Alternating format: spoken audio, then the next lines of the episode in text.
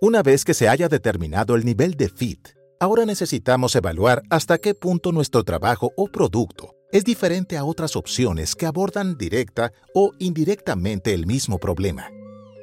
Para ello, debemos preguntarnos hasta qué punto los elementos diferenciadores son significativos para el cliente y si son fáciles de sustituir y de copiar, si nuestros clientes son leales y si podemos seguir ofreciendo esos beneficios de forma sostenible. Una calificación alta sumará 3 puntos, una media 2 puntos y una baja 1 punto. Al final, promediaremos todas las calificaciones para identificar si la diferenciación es alta, media o baja.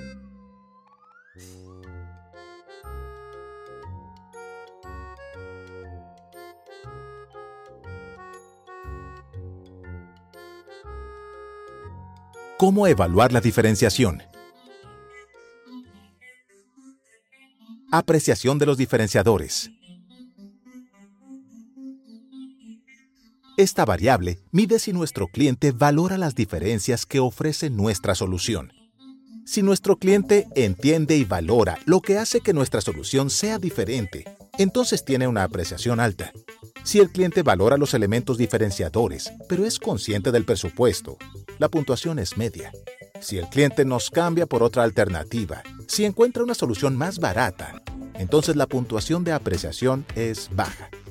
El caso menciona que la pandemia hizo que las marcas de nicho perdieran un 5% de participación de mercado y las marcas propias ganaran un 45%. ¿Cómo evaluarías la apreciación de los diferenciadores?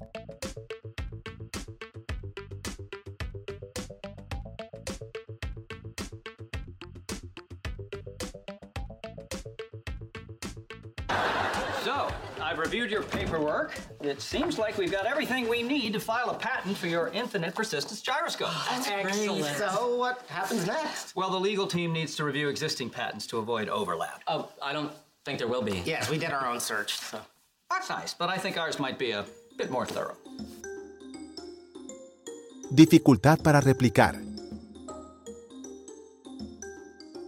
La diferenciación funciona cuando puede protegernos de la competencia. La dificultad de replicabilidad consiste en medir lo difícil que es para los competidores copiar nuestros diferenciadores. Si son difíciles de reproducir o están protegidos como propiedad intelectual, la dificultad de reproducción es alta.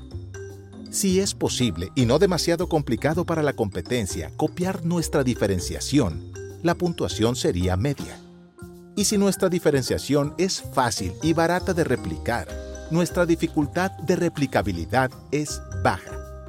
¿Cómo evaluarías la dificultad de replicabilidad si las marcas propias han crecido dramáticamente, mientras que las especializadas han perdido un poco de mercado?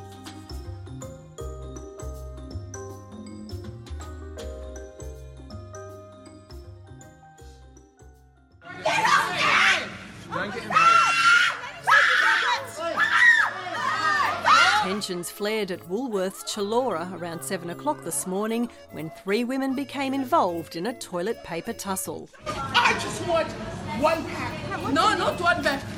Dificultad alta. 3. Dificultad media. 2. Dificultad baja. 1. Dificultad para sustituir. Los consumidores pagamos más por soluciones valiosas que son escasas.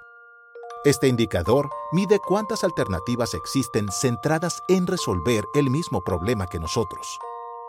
Cuantas más alternativas tengan nuestros clientes, menos diferenciada es nuestra solución. Si los clientes no tienen muchas otras formas de resolver el mismo problema, la puntuación debería ser alta.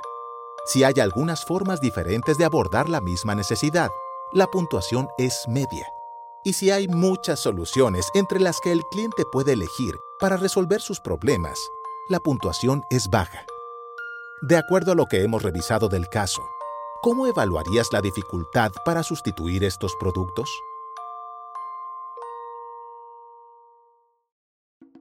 Lealtad. Cuando los clientes son fieles a nuestra solución, es porque la consideran insustituible.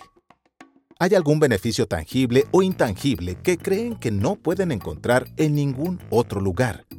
Si mantenemos a la mayoría de nuestros clientes varios años, nuestra puntuación sería alta. Si algunos se van tras unos meses, nuestra puntuación es media. Y si la mayoría solo interactúan con nosotros una vez y nos desechan, nuestra puntuación de lealtad es baja. El caso menciona que entre el 2019 y el 2020, las marcas especializadas como Daily Crunch perdieron el 5% de participación de mercado. ¿Cómo evaluarías el índice de lealtad?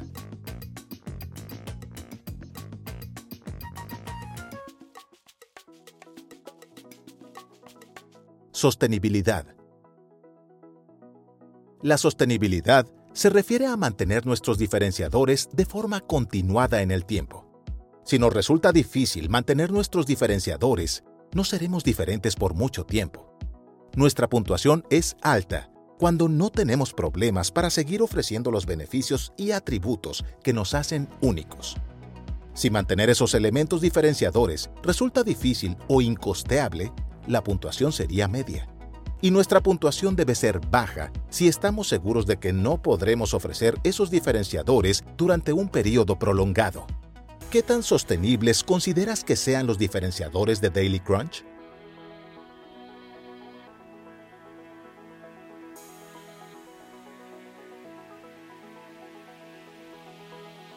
Suma la puntuación obtenida en cada variable y divídela entre 5 para obtener tu puntuación promedio de diferenciación. Si la calificación promedio es entre 1 y 1.5, la diferenciación es baja.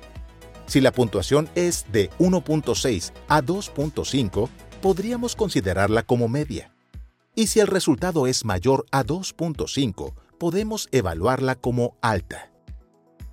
Ahora que hemos evaluado tanto el fit como la diferenciación, podemos usar la matriz MAD para identificar el tipo de cambio estratégico que más nos conviene. Dependiendo de la combinación de estos factores, sabremos si necesitamos un cambio de magnitud, de actividad o de dirección.